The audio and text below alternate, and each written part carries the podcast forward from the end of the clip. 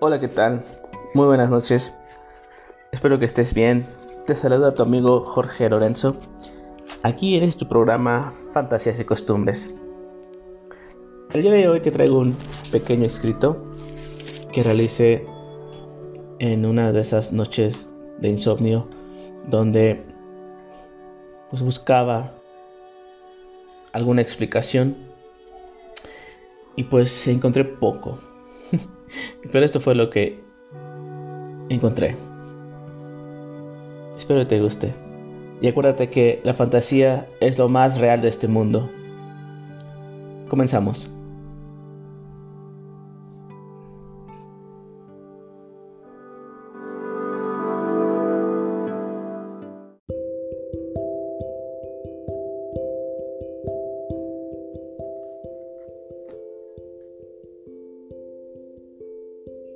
La pregunta de Jorge Lorenzo.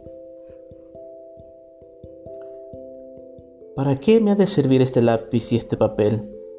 Pensé un rato. Para algo han de servir. Tal vez para sangrar poco a poco sin caer en coma. O tal vez para todo lo contrario, para no sangrar y seguir vivo. Para vivir lo imposible o para morir sin saberlo.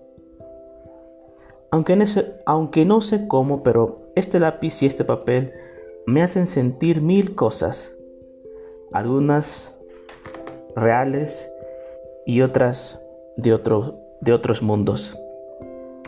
Eso es. Escribamos pues para sentir eso que no se siente para vivir eso que no se vive, para matar eso que no muere, o para resucitar eso que fallece. Sin esperar nada a cambio, empiezo a hojear la vida de tu libro. Reviso página a página cada pedazo de tiempo perdido y hallado como en el quinto misterio. En cierta página, sin dibujo, me detengo a, descubrir que algunos renglones se pierden entre la fantasía gritando por ayuda. No quieren perderse en el espacio. Quieren ser parte del párrafo aquel que en silencio decía más. En la página 122 te encontré. Estabas debajo de un árbol comiéndote una manzana roja, mientras una serpiente te murmuraba al oído. Cierro el libro y prefiero descubrirte de otra manera.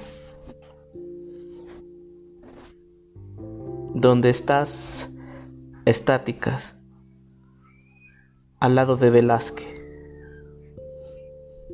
En el arte estás.